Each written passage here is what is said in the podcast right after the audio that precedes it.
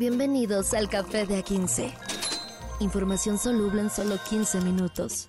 Con Carlos H. Mendoza y Julio César Lanzagorta. Date un sorbo y disfruta. El Café de A15. Viernes ya, primero de marzo. Dijera la ruquiza, marzo otro poco. Acá andamos en la loquera, señoras y señores. Señor Carlos H. Mendoza, ¿cómo está? Hombre, que le fue mal. Julio César Lanzagorta. Le fue mal con langosta. Sí, no mames. Soy alérgico y dije, pues soy alérgico al camarón. Soy alérgico a los crustáceos. A los crustáceos. Mi nombre es Estefan. Estoy hablando español. Que esa escena siempre que, que estoy sapeando y sale al diablo con el diablo la dejo porque. Qué, qué gran película es Bedazzled. O sea, buenísima. Pero bueno. Y la última vez que la vi, dije, y este güey años después ganaría un Oscar. sí, sí, ándale. Y merecidísimo, por cierto, el buen Brendan y merecidísimo. Son de las mejores películas que he visto en los últimos cinco años. Sí, cómo no, qué chulada la ballena. Qué chulada. ¿Pero de qué películas vamos a hablar el día de hoy? Ah, hoy vamos a hablar de Dune, pero primero vamos a hablar de unas de guerra que existen en México y en la Franja de Gaza. Narco, narcodrones y narcominas emboscan a militares en Tepalcatepec, Michoacán. Yo grababa muchas cosas para Tepalcatepec y dejé de grabar, fíjate. No, pues ya no hay nadie, ¿no? No, pues no, ya no te. Tepalcatepec, así. No, ya no. Ya no, no existen. ¿Ya no? No, no, no, no. O sea, bueno, no me ha tocado, ya tiene mucho tiempo, pero la 43 zona militar de Apatzingán fue. Eh, personal de esa zona militar fue emboscado, o sea, con narcodrones y narcominas. ¡Wey! No mames, está cabrón el pedo. Eh, asesinan a cuatro con drones explosivos. Ya encontraron en esa zona, la familia michoacana, en el norte de Guerrero y en la zona de Michoacán, este modus operandi. Nosotros pensamos que en estos años, en el futuro, ya tendríamos eh, eh, pizzas y envíos de, Amazon llegando a nuestras casas mediante drones. Y no, lo que hay son ataques del crimen organizado. Y ahora tocó en, en Tecalpat, ah, Tepalcatepec. Y, y, se despacharon unos militares. Tenemos delivery de vergazos, güey. sí, así. Hay para lo que surte, ¿no? Güey, eh, estamos avanzando, yo creo que por mal camino. Y déjame, déjame te digo que seguramente debe de ser artillería pedorra que algún narco geek debió de haber eh, este, comprado por Amazon y todo el rollo. Y dijeron, si le metemos esta madre, no, pues a ver, ¿no? Seguramente uno de ellos está un poquito más letrado que todos los demás y le averiguó cómo hacerle para esto. Porque lamentablemente se puede hacer de cualquier forma y con cualquier persona lo puede armar algo así. Básicamente sí, lo que te hace falta es tener eh, material explosivo y tener un poquito de, de, creatividad y, un desarmador y un poco de, YouTube. Pero en nuestros tiempos, que yo estudié la secundaria en los noventas, y había un taller de, electricidad, electrónica, había artes plásticas, había carpintería, y ahora tal vez con, con la 4T ya haya taller de, de drones explosivos en las secundarias del bienestar. Chale. Y ahí, bueno, nos vamos a otro punto, pero más o menos con la misma idea, el mismo tenor. En Israel pasó algo parecido, pero pues obviamente con una situación completamente distinta. El ejército israelí, uno de los más poderosos del mundo, disparó también desde el aire contra una multitud que esperaba ayuda en Gaza dejó 104, 104 muertos y más de 760 heridos. Yo vi una cifra completamente distinta a la que dicen acá, heridos 280, fueron 760 heridos en una cifra que vi más actualizada. Ya habíamos defendido aquí a, lo que estaba haciendo Israel contra, contra Hamas, porque era contra un grupo terrorista, no contra la población de Palestina, que si los terroristas se, se, se se resguardan detrás de la población y los ponen como escudo humano, pues ahí pasan las cosas feas. Pero y ahorita Israel le está pegando, la semana pasada le pegó a una caravana de la ONU que iba a llevar comida. Sí. Y ahora le disparan a multitud que esperaba ayuda en Gaza y dejaron 104 muertos. Me ha tocado ver, fuera del Estado judío, que generalmente defiende esto a capa y espada, me ha tocado ver a gente que estaba un poco como tú dices, si no a favor, por lo menos comprendiendo la situación de Israel. Sí me ha tocado ver ahorita que las redes sociales ya se volcaron contra los judíos de allá, ¿eh? O sea, ya. Esto, esto sí se pasaron, esto ya es pasarse de verga realmente. Y es la mira internacional la que está viendo eh, desde un punto diferente ya las cosas ahorita, porque sí ha, sí ha mutado la guerra entre Israel y Gaza muchísimo desde cuando empezó. Bueno, Sí, que, y- vol- que volvió a empezar, vaya. Y, Y que en no se nos Ramadán. olvide que el presidente de Israel, Netanyahu, Ujú. es de esta onda, onda Trump, onda, onda Putin, es derecha, es... Y sí ya se está dando ese toque de, de, de, de la extrema derecha israelí, que, que, que están, que están haciendo pendejadas, que el tema es, de, ay, es que mucha gente dice, los pinches judíos, hay, siempre en, en muchos países católicos hay un sentimiento antijudío. Y, y parece muy normal, hay pinches judíos. No, yo, yo creo que es una comunidad muy padre, eh, que me gustan sus tradiciones, pero ahorita lo que está haciendo el gobierno de Israel, Sí, ya estamos hablando de un pedo tipo Putin contra, contra, contra Ucrania.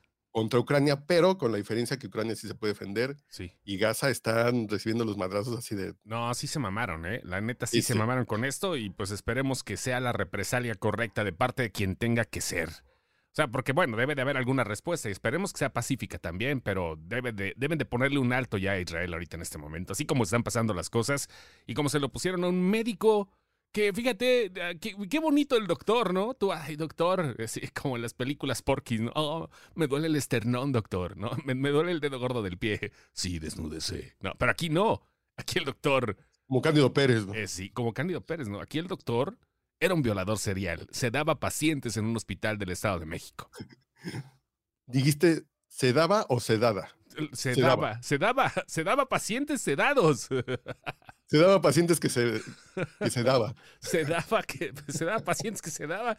Güey, ¿qué, qué pedo con esto?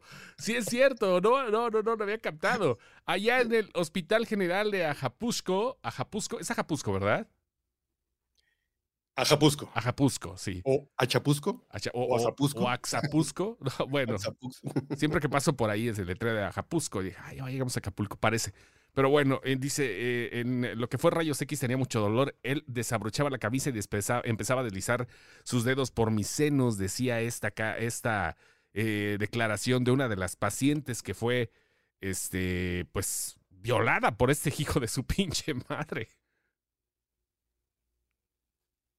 Ay, cabrón, no, pues sí estaba feo el, el testimonio. Sí, sí, sí. ¿Lo estás leyendo? Sí, sí, y, y- y termina el sentimiento, el, termina esta, esta cita de esta mujer violentada. Sentí dolor en mi parte, cuando yo volteo él estaba parado de puntitas, me le quedé viendo, me estaba violando. Qué poca madre, güey. Y es- ve la cara del médico, güey. de, Y no mames, güey. ¿Qué pedo con eso, güey?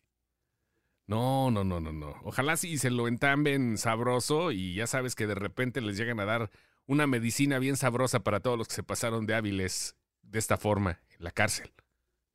Sí, no, más que con este doctor yo no entraba ni, ni, ni, ni con dolor de garganta, güey. Sí se ve. Sí, sí, sí, sí. No mames. Sí, está, está, está muy cabrón este pedo, güey. Ey, nanita. Pero bueno, este, pasemos otra nota. Hablando de medicina, ya acaba de. No, perdón, pasamos otra nota. Iba a decir la de la, la de la obesidad, pero esa puede esperar. Ya la, la cuestión que sucede en Canadá está pesada este, para muchos, este, los que tenían ganas de ir, de migrar, porque hay muchos que están migrando. ¿eh? Yo tengo una amiga que acaba de largarse, le valió madre. Este, y ya ahorita ya no va a ser tan fácil para los mexicanos. Sí, estoy viendo la foto del bellísimo Del- eh, Trudeau con sus ojos verdes. ajá. Y así como que me incomodé porque es viernes, pero está bien. Eh, eh, y ya nos volvieron a pedir visa a los mexicanos porque dicen que hay mucha gente migrando, llegan de turistas y se quedan, y algunos están pidiendo hasta asilo por temas de, de violencia en México. Antes del 2016 ah, es- sí se pedía visa, después se, al final de la administración de Peña Nieto se, que se logró que se eliminara, y ahora los canadienses dicen, pues va de nuevo. Si Va quieren venir, tengan su visa o si quieren hacer el trámite más rápido, si tienen visa gringa, se hace, se saca un permiso más rápido, pero Ujú. ahora ese es el proceso y el presidente dice, no romperemos relaciones diplomáticas con Canadá. No mames, güey, pues nomás te Pues, pusieron eh, una visa, pero no te... Pues sí, no güey. Sí, es que no mames, pues que le pregunta el Napo, ¿no? O sea, igual, qué pedo. Sí, nada más pusieron una visa, digo, son restricciones y tienen todo el derecho del mundo. Son, nos reservamos el derecho de admisión, está bien. ¿Dónde se, tramita ¿Dónde se tramita y cuánto cuesta la visa de Canadá? Puede tener un costo de 100 dólares canadienses, 260 pesos mexicanos, un mil, 1260, perdón. Dije, ¿qué pedo? Y hay documentos que te piden subir a la plataforma, pasaporte vigente, llenar el formulario, una cuenta bancaria para comprobar ingresos y ahí está el asunto. Para que vean que no te vas a saltar, pues, este, un poquito más para allá del, del- del- río Bravo. No, no, y además el tema de la visa es, ya te hacen como un análisis más, más, más minucioso de, de quién eres y a qué vas. Y antes era, pues nada más, nada más llegabas y te podías quedar. Y mucha gente decía, pues en lugar de irme a Estados Unidos donde me van a pedir papeles, pues me voy a Canadá. Y chance de Canadá, me brinco a Estados Unidos, que es más fácil. Sí, ¿verdad? Sí, ahí te pasas Sí. por Vermont y como si nada, güey. Como Juan por tu casa. Hasta por el jardín de unos güeyes te puedes cruzar, yo creo, güey. Seguramente. Es correcto. Así es. Pero esto. en otras noticias, señor Lanzagorta, Sí. en IMDB ya desbancaron a Shawshank Redemption. Ya, ya lo desbancaron. de fuga. Ujú, ya, ya. Yo no considero ni por poco que sea de las mejores películas de la historia, pero así decía IMDB en sus calificaciones. Ujú.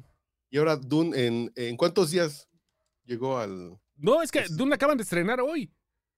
O sea, ya es la reseña de la gente que ya la vio, porque cuando tienes un producto como este tan grande, o sea, si lo sueltan sin problema y deja que la gente hable y no pasa nada. O sea, no hay, no hay, no hay embargo porque es, porque es un gran, gran proyecto. Dune parte 2, tengo que decir que sí se convirtió posiblemente en una de mis películas favoritas del género. No, no sé todavía si esté entre ya en mis 10 porque necesito masticarla y quizás volver a verla. Este. eh, y pues así es esto. Creo que, ¿Me lo que está bien jurita? cabrona, güey. Sí, la neta es un es un festín, güey. A mí la 1 me dio una hueva tremenda. güey. Sí, te- lo comprendo. ¿La viste en cine? Sí, sí, sí. Sí. Yo la vi en, en- en HBO, me pirateé el gringo y ves que la estrenaron el mismo día que en cines. En HBO gringo, todavía HBO Max, que estaba soltando los estrenos al mismo tiempo por la pandemia. Y sí estaba tranquila, ¿no? Pero esta sí está bien chida, güey. Es un espectáculo bien suave, audiovisual. Lo- El pinche cácaro del cine le subió a la sala como si fuera fiesta buchona en quincena, güey. Pero sin, sin, sin que se tronaran las bocinas, güey. Sonó, sonó sabroso. Está muy cabrón todo, güey. Es para es pa los que les gusta Star Wars, pero sin andar, este, que están hasta la madre de los mopeds, güey. o que sí, güey, o que si les gusta los, eh, les gustan las historias más serias y con un nivel audiovisual supremo, la verdad de Denis Villeneuve se la acaba de aventar con esta pinche peliculona, güey. La neta. Pues, pues, pues, pues tenemos que verla. Yo, yo realmente no me emociona. Nada, es que sí me, sí me llamó la atención. No, que ya salió del top. Fíjate, ya no está. O todavía. Ah, No, ¿cuál? chinga. ¿Cuál- cuál- de, de- de cuál hablas? ¿Cuál? Dígame. Estoy viendo las la 250 películas de IMDB Ajá. y no me sale. No, no, no, es que apenas está entrando, o sea, pues no está adentro porque, pues, ah, mira, ya bajaron, ya bajó 9.0, ya, pero sí la desbancó. Sí las bancó, bajó 9.0, pero sí las bancó. Sigue, sigue Sueño de Fuga todavía en primer lugar. Este, Y el padrino, pues, pues ahí está en segundo lugar, ujú, con 9.2, que yo diría, eh, sí, ujú, sí está en mi top 10. ujú. El padrino 1 y 2. ¿Dónde están los- Y la 3 está entre las seis películas más pendejas que le pusieron la madre a un legado. El Señor de los Anillos, Pulp Fiction, está, está bien. Mira que ya tendremos que hablar de esto. Fíjate, de esta listita. Sí, hace falta, hace falta hablar de la lista y de cómo puede ir cambiando, pero ya la bajaron con 23 mil votos a 9.0.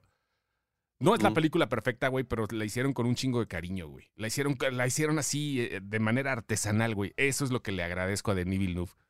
Que se tomó el tiempo para hacer un chingo de cosas que ya quisiera Zack Snyder o ya quisiera, la- ya quisiera las nuevas trilogías de Star Wars tener. O sea, está muy cabrón. Seria. O sea, es película seria, no es comedia, no es. No va a salir Artudito como. No. No, pero este, está chingón. Está muy buena, güey. Está. ve- ve- Vengo, vengo fascinado del cinito y de toda la historia. Y viene la 3, porque no la habían anunciado, pero ya Hans Zimmer dijo, ah, ya estoy trabajando en Messiah. Y aparte sí trae cliffhanger aquí para que le diga, ay, güey, no mames. Sí, así es. Eh, discúlpeme por ser uh, de Tacubaya. ¿Usted cómo pronuncia el nombre del director? Porque su francés me gustó mucho el día de hoy. Denis Villeneuve, para que me dejen pasar a. Canadá sin visa. Ay, cabrón. Sí, no, tienes que entrar por Quebec. Sí, no, de hecho me lo corrigieron. Yo decía Denis Villeneuve. No, pero es Denis Sí, Villeneuve. es es que yo también, Ajá, sí. Villeneuve o, o Villeneuve. No es Villeneuve. Denis Villeneuve. No es ni Denis, Denis Villeneuve. Así. Para que, pa que amarre la mamonés, ¿no? Para que agarre chido. Yo digo Chopin, güey. Pero bien. Pero también digo Ricky Martin, güey. Cuando hablo de Ricky Martin. Ricky Martin. Eh, también dices del Versace, ¿no? ¿no? Bueno, no, ya. Total, chicos, ¿cuál es el problema? Eso fue Café de A15. Vean Dune, véanla en cine, vale la pena verla en cine. Véanla en IMAX, debe ser un espectáculo. No pude, pues porque aquí en el Ranch IMAX no hay. Este, pero, pero sí es un espectáculo audiovisual impresionante. Y si te sientas, te amarranas y le pones atención a todas las cosas que pasa, el nivel de villano de este vato de Austin Butler, que fue Elvis, también el chavito. Ajá. Puta, es buenísimo. Se llevó la película también, güey. Que sale del personaje de Vi la primera y la pasé de noche. Que la tengo que volver de ver para agarrarle el pedo, ¿verdad? Sí. El pedo del agua y los monstruos y. Ustedes. mucha hueva. Pero sus recomendaciones siempre son. Ustedes. Siempre cumplen. Valdrá la pena, señor. ¿Eh? Orange Crush. Cámara, señor. Eso fue Café de A15. Bonito fin de. Café de A15. Información soluble en solo 15 minutos. Con Carlos H. Mendoza y Julio César Lanzagorta. Date un sorbo y disfruta. El café de A15.